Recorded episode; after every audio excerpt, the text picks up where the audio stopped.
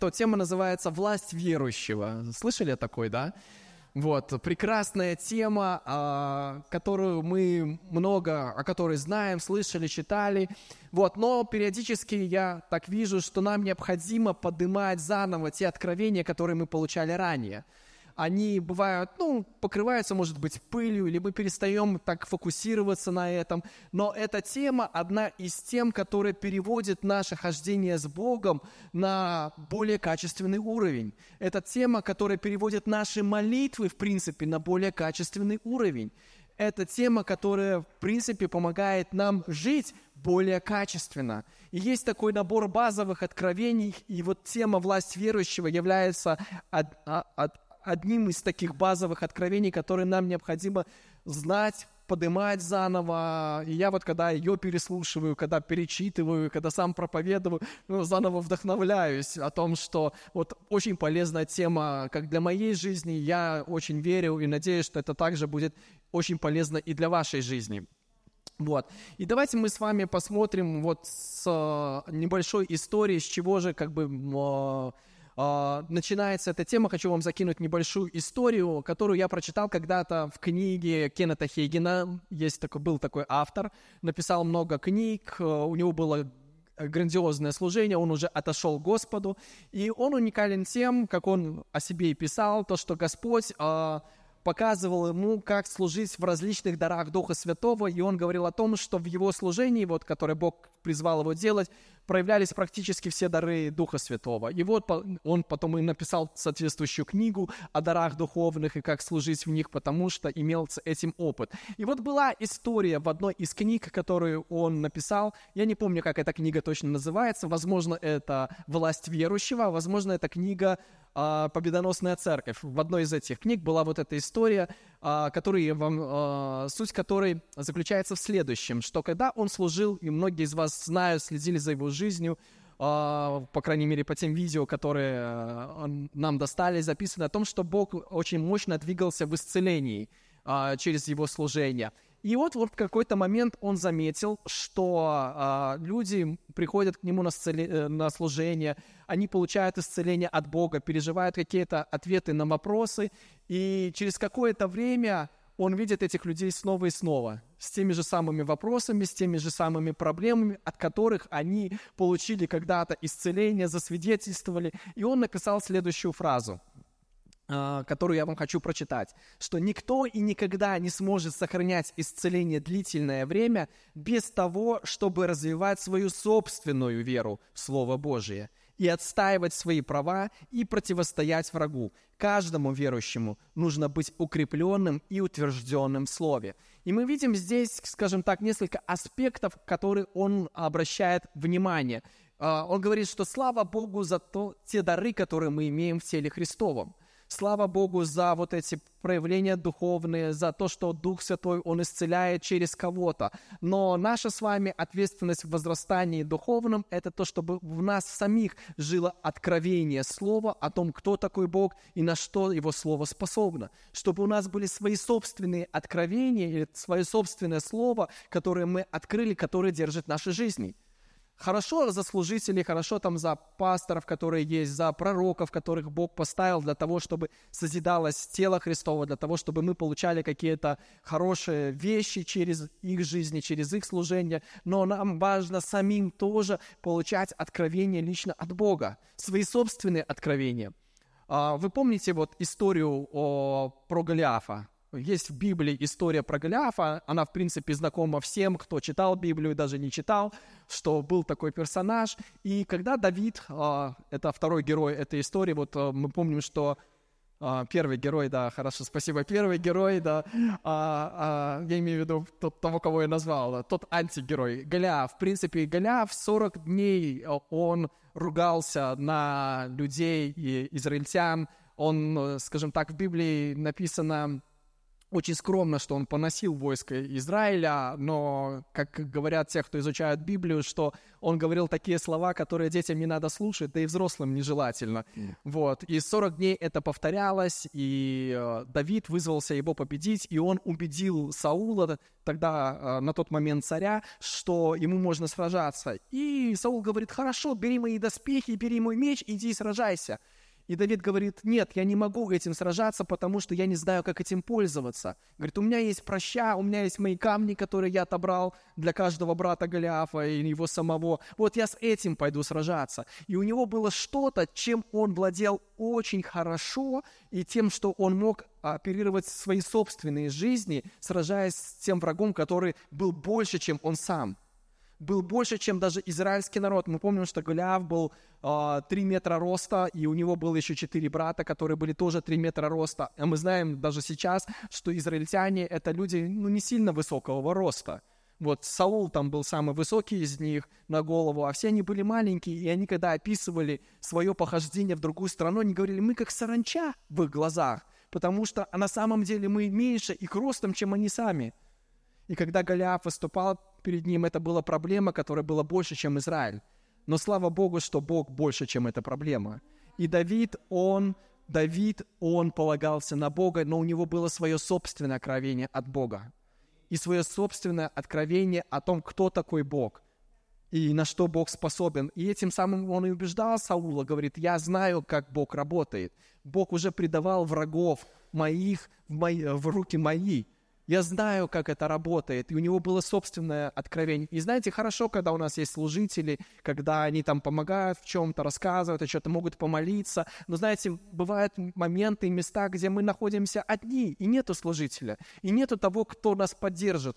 Но есть то, что может нас удержать в нашей жизни, это Слово Божие которая продолжает гореть, которая продолжает нас выводить, который проявляет свою силу, потому что Слово Божье, оно наполнено силой Божией. Как написано в Евреям, что словом силы своей Он держит всю вселенную.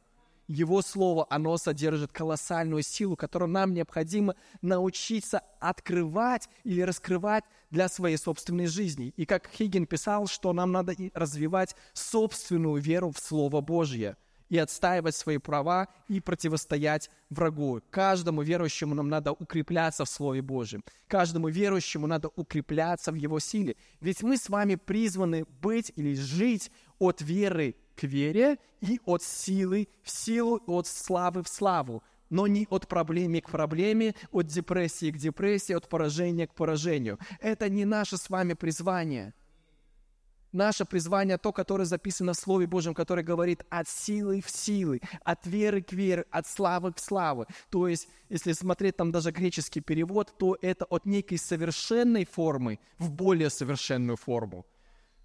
Это не то, что как бы мы там мы от веры, от маленькой какой-то веры несовершенной продвигаемся в более совершенную веру. То слово, которое использовано там, говорит от совершенного состояния в более совершенное состояние. Я не знаю, как это до конца понять, но вот такое значение имеют те слова, которые записаны там.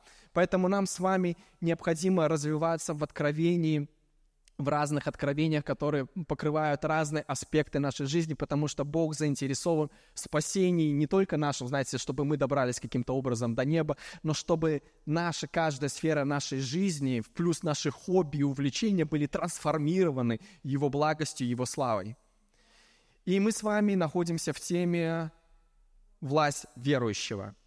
И знаете, первое откровение, которое, а, которое помогает нам вырасти в этом откровении, э, которое нам необходимо а, в применении духовной власти, нам надо быть уверенным в нашем Отце – вот без этого откровения, кто для нас наш Бог Небесный Отец, мы не сможем реализовывать духовную власть, потому что всегда мы будем возвращаться к одной мысли, а достоин ли я, или мы будем всегда спотыкаться и начинать зарабатывать у Бога то, что нам дано уже по благодати и по праву. Нам важно развивать вот эту уверенность в Отце. И знаете, э, очень много мы не получаем из-за того, что мы просто не знаем чего-то. Вот у вас у многих есть смартфоны, умные телефоны, как их называют. По сути, это персональный компьютер в вашем кармане.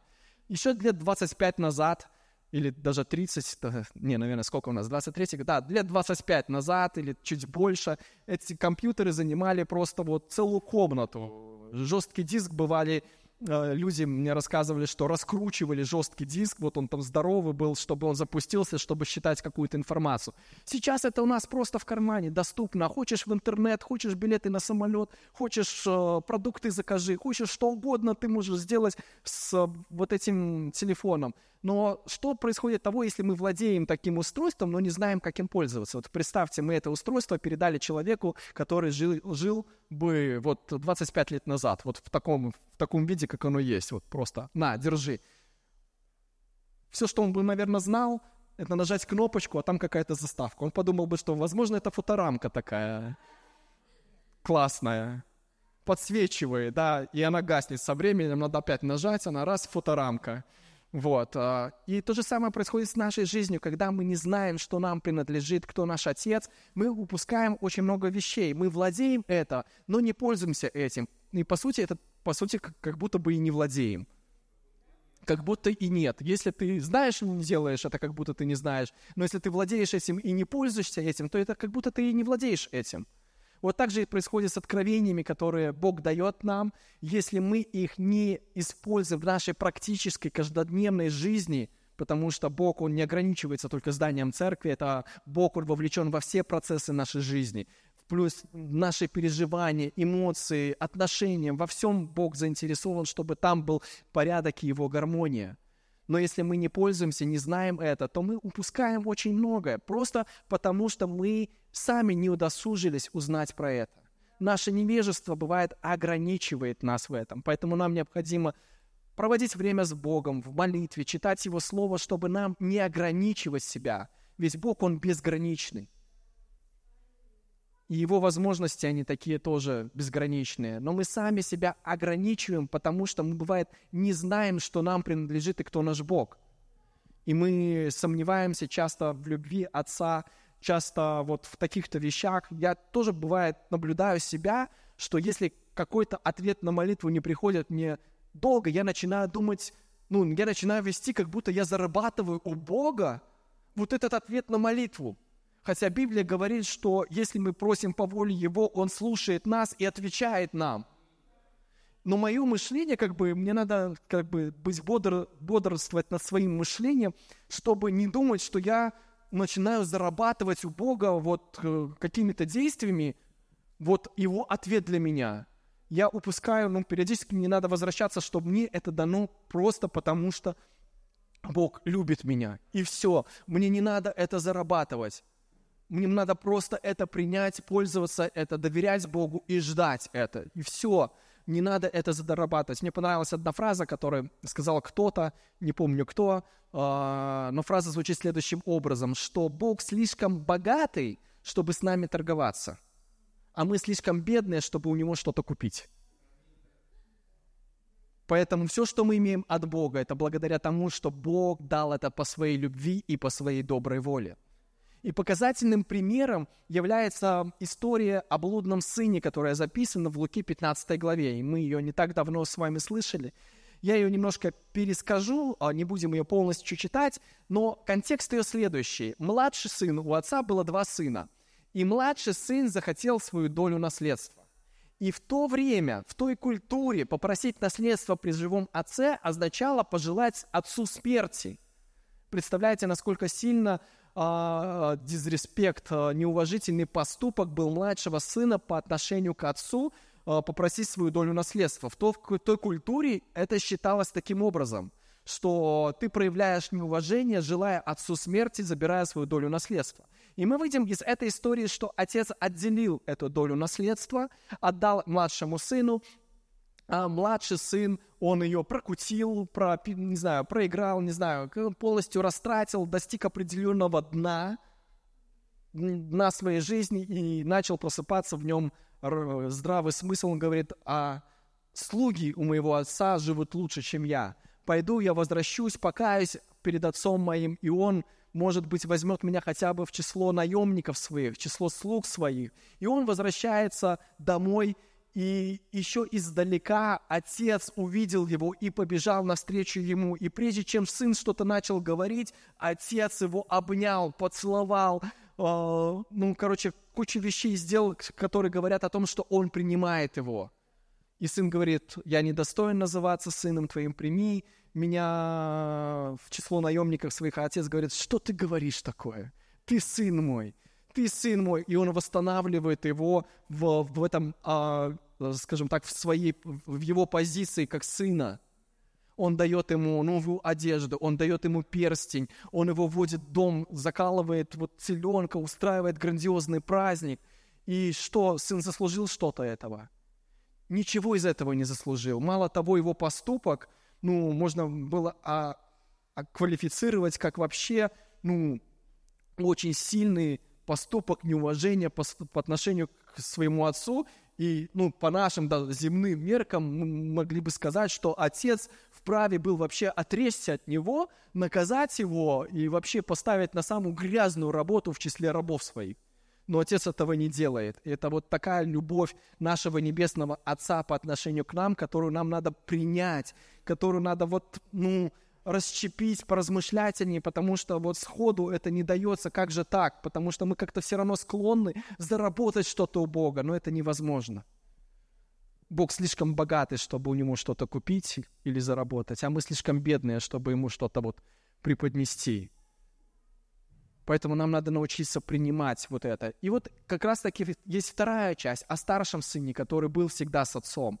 И вот его поведение как раз-таки говорит о том, что он – много работал, он старался быть послушным, но не понял одного, что отец благосклонен к нему. Он думает, что заработав, отец даст ему что-то, но этого так и не произошло. И когда он начинает уже видеть эту ситуацию, что его младший брат вернулся с такими почестями домой, там праздник закатили, и, конечно, у него возрептовала, возможно, как он думал, праведная ревность. Я тут вообще, отец, на тебя пахал, а ты даже мне не предложил каких-то вещей, а отец ему говорит, сын мой, ты всегда со мной, и все, что есть в этом доме мое, оно принадлежит тебе. И уже двойная доля, да, потому что ты старший. Все, что есть, ты мог в любой момент, когда захотел, воспользоваться этим – но ты не захотел воспользоваться этим, ты думал, что ты можешь заработать это, но это уже себе принадлежало. И получается такой парадокс, что мы пытаемся у Бога заработать некоторые вещи, которые уже принадлежат нам и так. И мы можем этим пользоваться. И о том, что мы можем, чем мы можем пользоваться, мы можем прочитать в Слове Божьем. Вот. И проблема старшего сына, что он был, скажем так, он не поговорил с отцом. У него, возможно, отношения были э, господин и раб и это мешало ему воспользоваться чем-то, что есть в доме отца. Но если бы он строил отношения со своим отцом, и их отношения были отец-сын, то он бы жил совсем другой жизнью.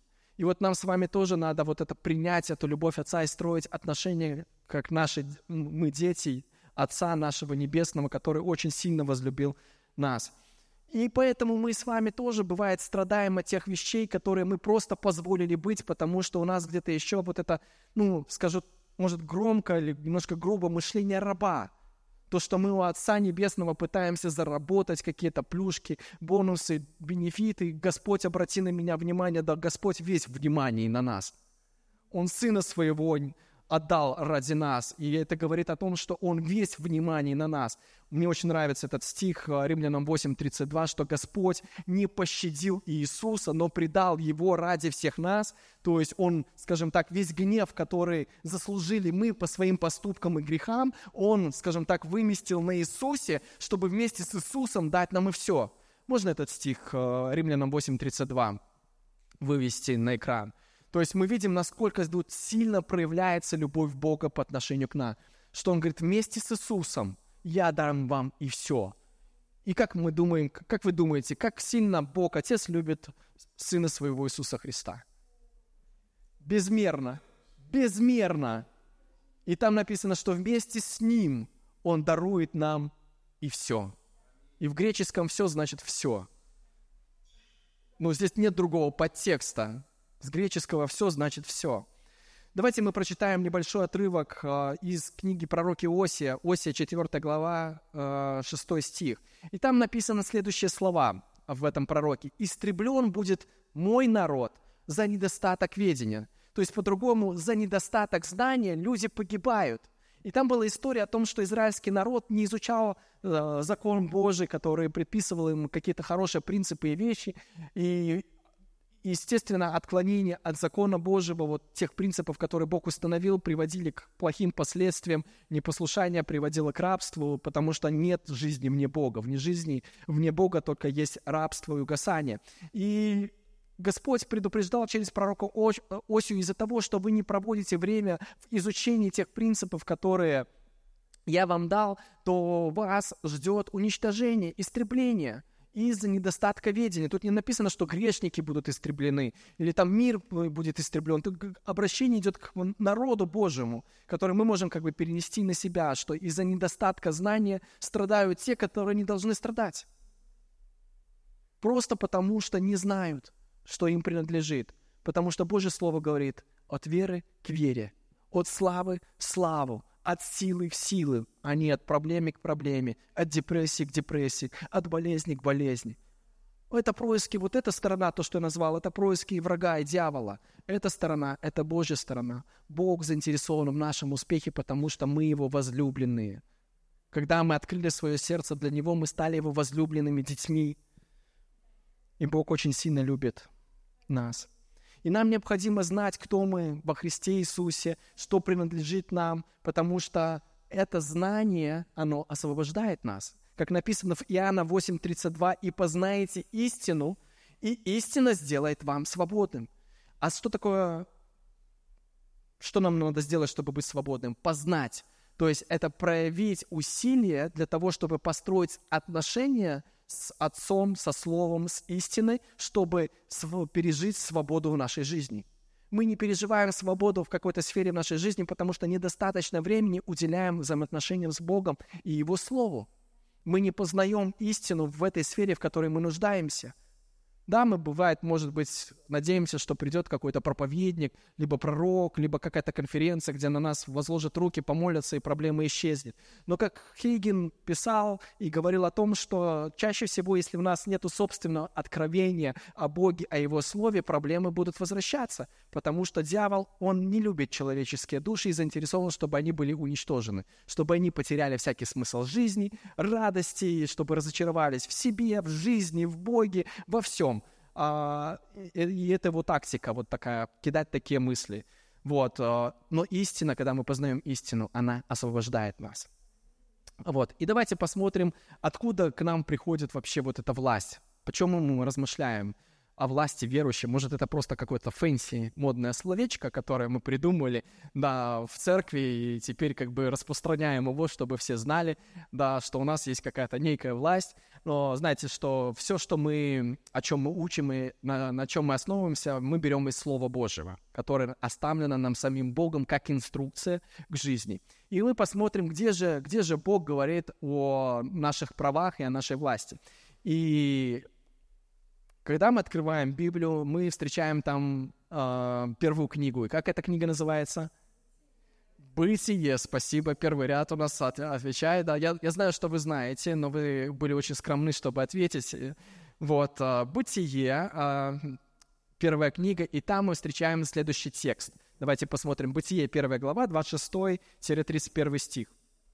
«И сказал Бог, сотворим человека по образу нашему, по подобию нашему, и да владычествует.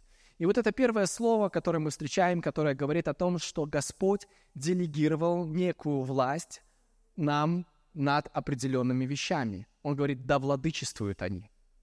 Да владычествует.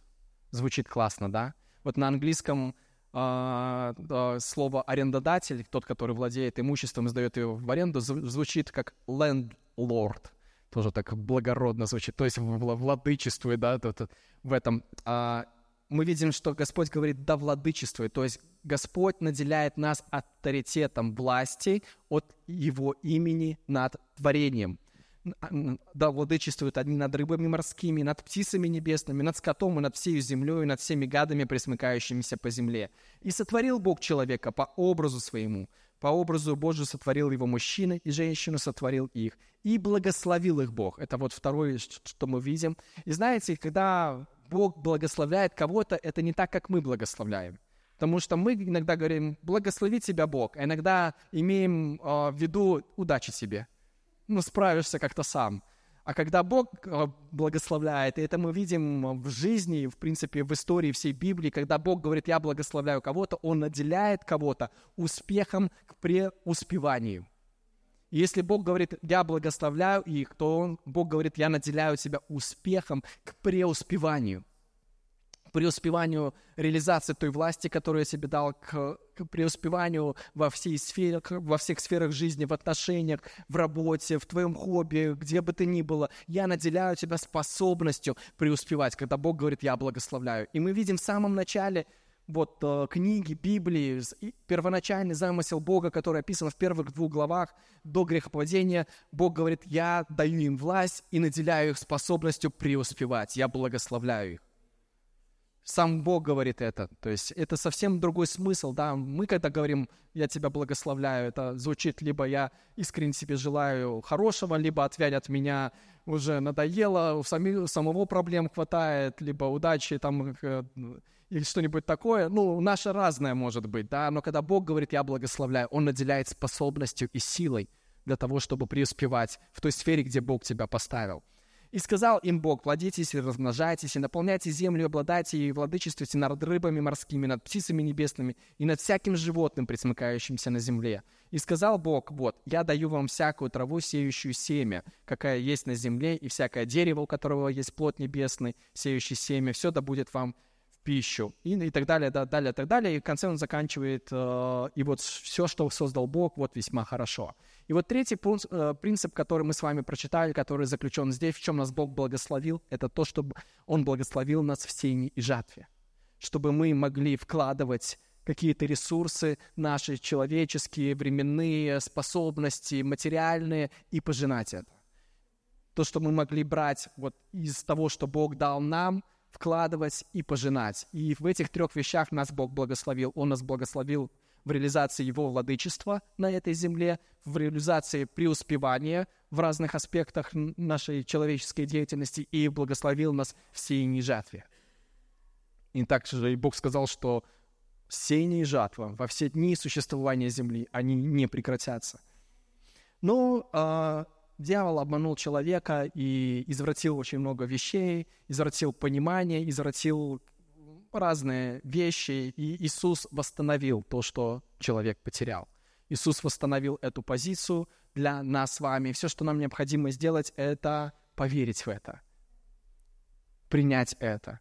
Вот вспомните тоже историю такую, да, а, когда а, мы говорим об отцовстве, когда мы говорим вот об этом откровении, которое нам с вами надо пережить. Помните, когда Иисус, э, Дух Святой повел Иисуса в пустыню? И его искушал дьявол там. И было три искушения. И все начинались они одинаково. Они начинались с фразы «Если ты Сын Божий», то то-то, то-то, то-то, то-то. И знаете, к нам приходят такие же мысли. Мы ходим в церковь, и к нам приходят мысли, так если ты сын или дочь Божия, так у тебя должно быть уже вот-вот всего, что Бог там наобещал. А если ты сын Божий, так вот скажи и пусть это. А если ты сын Божий? И знаете, э, задача дьявола нас усомнить в том, что мы дочери и сыновья Бога Небесного, чтобы мы перестали доверять Ему в каких-то вещах. И его задача, наверное, мне, казалось, мне кажется, что задача дьявола в искушении Иисуса была тоже усомнить его в э, доверии Богу, как он это сделал с Адамом и Евой в самом начале. Он усомнил в подлинности тех слов, которые Бог ему говорил. Да, Дмитрий. Он брал слово да, и убрал еще одно слово, да, чтобы усомнить его в любви Боже. Но когда мы видим буквально чуть-чуть до этого, до, до искушения в пустыне, Иисус принимает водное крещение, да, и там было такое событие, которое видели все люди, что Дух Божий в виде голубя опускается на Иисуса, и слышен был с неба следующий голос.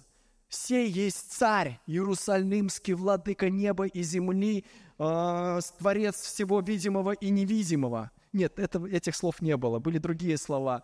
Все есть альфа и омега, начало и конец, возвещающий будущее от начала, его слушать. Нет, этих слов тоже не было. Были простые слова. Это есть Сын мой возлюбленный. И я думал, почему Господь из всех регалий или титулов Иисуса Христа, могущества Его и силы и власти подчеркнул, что Он есть Сын мой возлюбленный. И мое размышление, ну, как бы вывод заключается в том, что когда ты сын, у тебя есть все. Если ты э, находишься в какой-то там позиции, у тебя может быть просто эта позиция. Менеджер, исполняющий, директор, владыка, это. Но когда ты сын, у тебя есть все, что есть в доме отца. Ты наследник всего. Когда ты сын, у тебя есть все. Быть может, вот именно поэтому Господь он э, подчеркнул вот это, когда Иисус Христос сходил на него, э, Дух Святой сходил на Иисуса Христа. Именно это, чтобы мы тоже потом не сомневались в любви Бога Отца, что мы Его дети возлюбленные. Да, у нас есть роли, у нас есть титулы, у нас есть множество там регалий и заслуг и того подобного, но все это перечеркивается или как бы умаляется перед тем, когда мы говорим, что мы сыновья Бога Живого. И это, знаете, снимает столько, столько напряжения в нас, что нам не надо столько ничего заслуживать. Мы можем приходить просто к Отцу, жаловаться, просить прощения, рассказывать об идеях и планах, просить мудрости и совета. И все это вот настолько просто, и не надо никаких вот своеобразных действий, там, заслуг. Это мы просто можем, даже закрыв глаза, обратиться к Богу, и Бог, мы знаем, что слушает нас. И слушает этот нас не потому, что мы заслужили что-то, но потому что Он любит нас, благодаря Его любви к нам. И Он сказал, что Он это будет делать в Своем Слове. Давайте прочитаем дальше про, про власть. А, что мы из этого отрывка бытия видим, что Бог дал а, человеку власть над творением, но не давал одной вещи, Он не давал нам власть над друг другом. Это исказилось в результате грехопадения, когда грех вошел в землю, люди начали господствовать друг над другом. Но Бог запланировал не так. И даже мы видим, когда Иисус пришел на эту землю, Он приказывал врагу, но свою власть по отношению к нам Он э, показал через служение. Он умыл ноги ученикам, Он умолил себя, Он, ну, как бы, Он зашел не с той стороны, как мир привык это делать. Мир привык господствовать, отдавая приказы, а Иисус господствовал через служение – и его авторитета никто не сомневался, вот кто поверил в него, потому что видно было печать Бога на нем. И это такой же принцип, который Бог оставил нам, чтобы мы не господствовали над друг другом, а служили друг другу, потому что изначально Бог так и запланировал. Вот, и все, что человек потерял, Иисус вернул. Давайте дальше мы прочитаем Луки 10 глава, 19 стих. Это уже из Нового Завета о том, что Господь нам дал. Иисус сказал, «Все даю вам власть, и мы видим опять же, Господь говорит, «Я даю вам власть наступать на змей и скорпионов и на всю силу вражу, и ничто не повредит вам». То есть Бог говорит нам о том, что против тебя нет такого врага, который бы был не подвластен моей силе. Моей силы достаточно для того, чтобы покорить любую проблему, любого врага в твоей жизни. Я даю тебе власть. И как мы входим в эту власть? Есть несколько вариантов ответов. Вариант А. Мы входим в эту власть, зарабатывая ее добрыми поступками. Вариант Б. Мы входим в эту власть, покупая ее дорогой ценой. Третий вариант. Мы входим в эту власть по факту рождения свыше. Как вы думаете, какой верный вариант? Третий. Вот отличная у нас аудитория. Вот, э, я знал, что вы знаете эту тему. Да, совершенно верно. Это третий вариант. Мы принимаем эту власть, принимаем этот мандат власти по факту рождения свыше, когда мы становимся детьми Божьими во Христе Иисусе. Мы наследуем тем самым имя Иисуса Христа. И этим именем мы можем пользоваться против врага.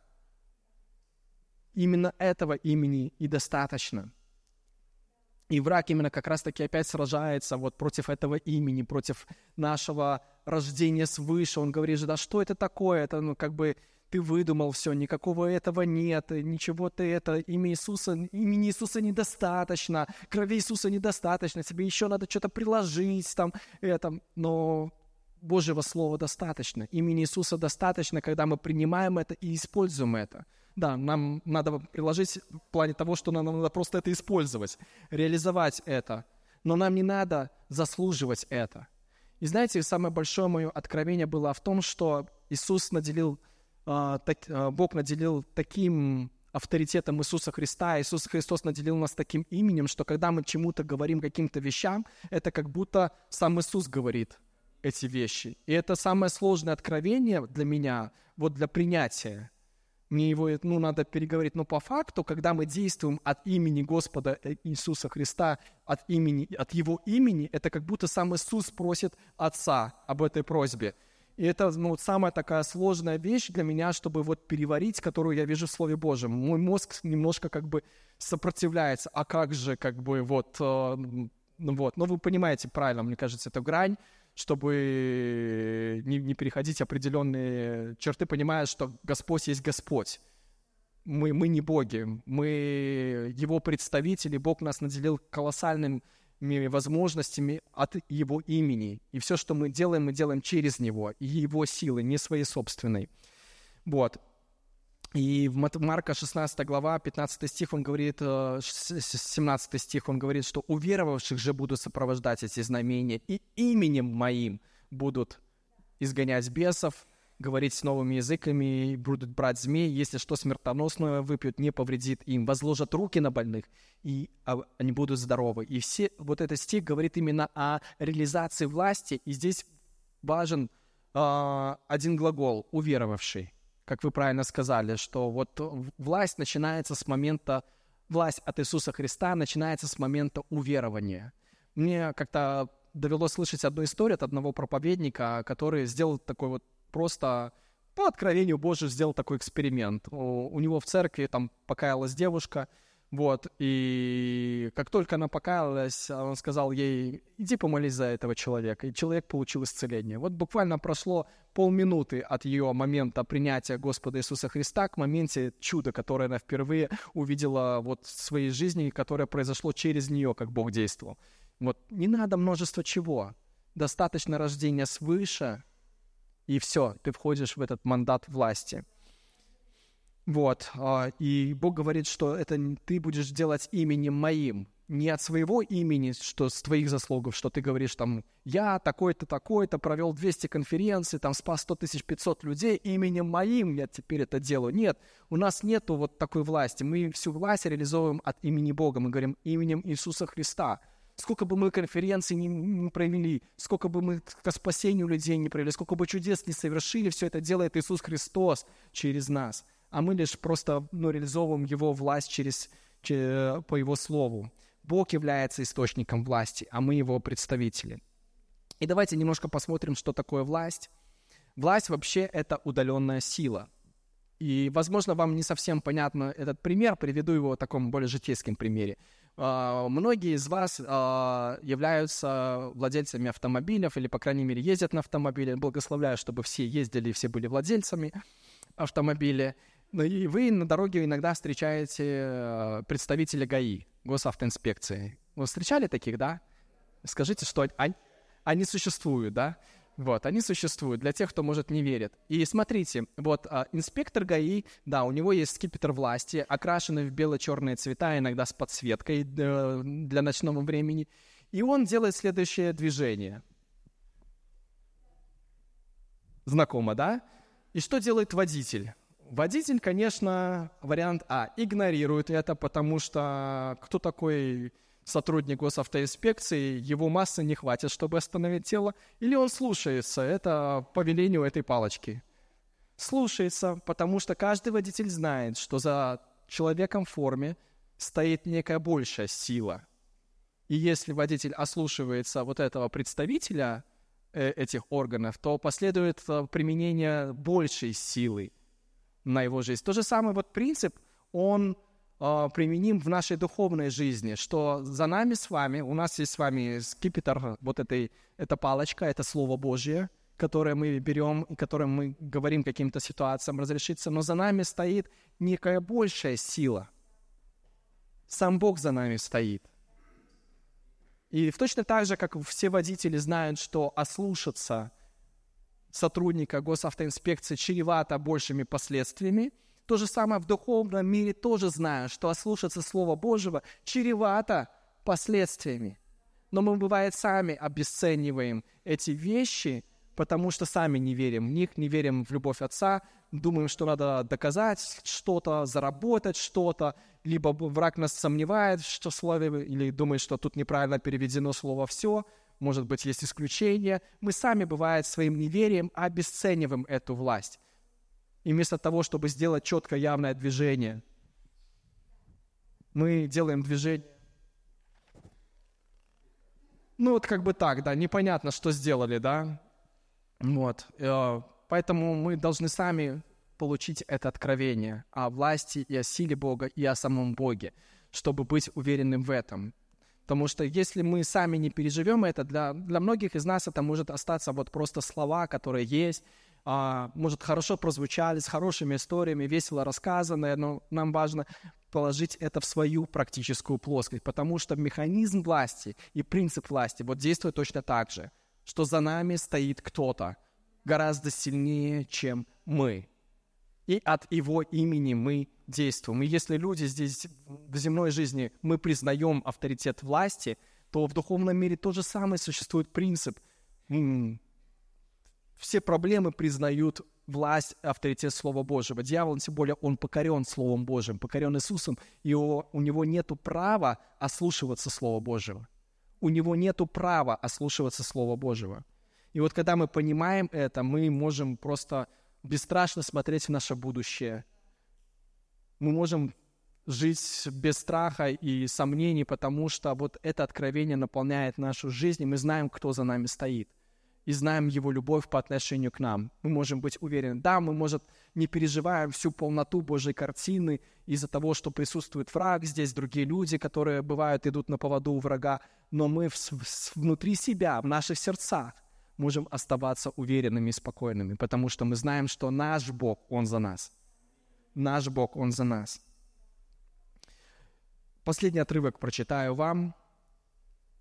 А, последний, какой отрывок прочитать? У меня два отрывка на выбор. Ладно, уговорили меня читать два. Давайте прочитаем первый. Это Ефесянам первая глава, 18 стих э, и ниже, по 23 стих. А апостол Павел молится следующей молитвой, чтобы Бог, Дух Святой, просветил очи сердца нашего, чтобы мы познали, в чем состоит надежда призвания Его, и какое богато, богатство славного наследия Его для святых, и как безмерно величие, могущество Его в нас.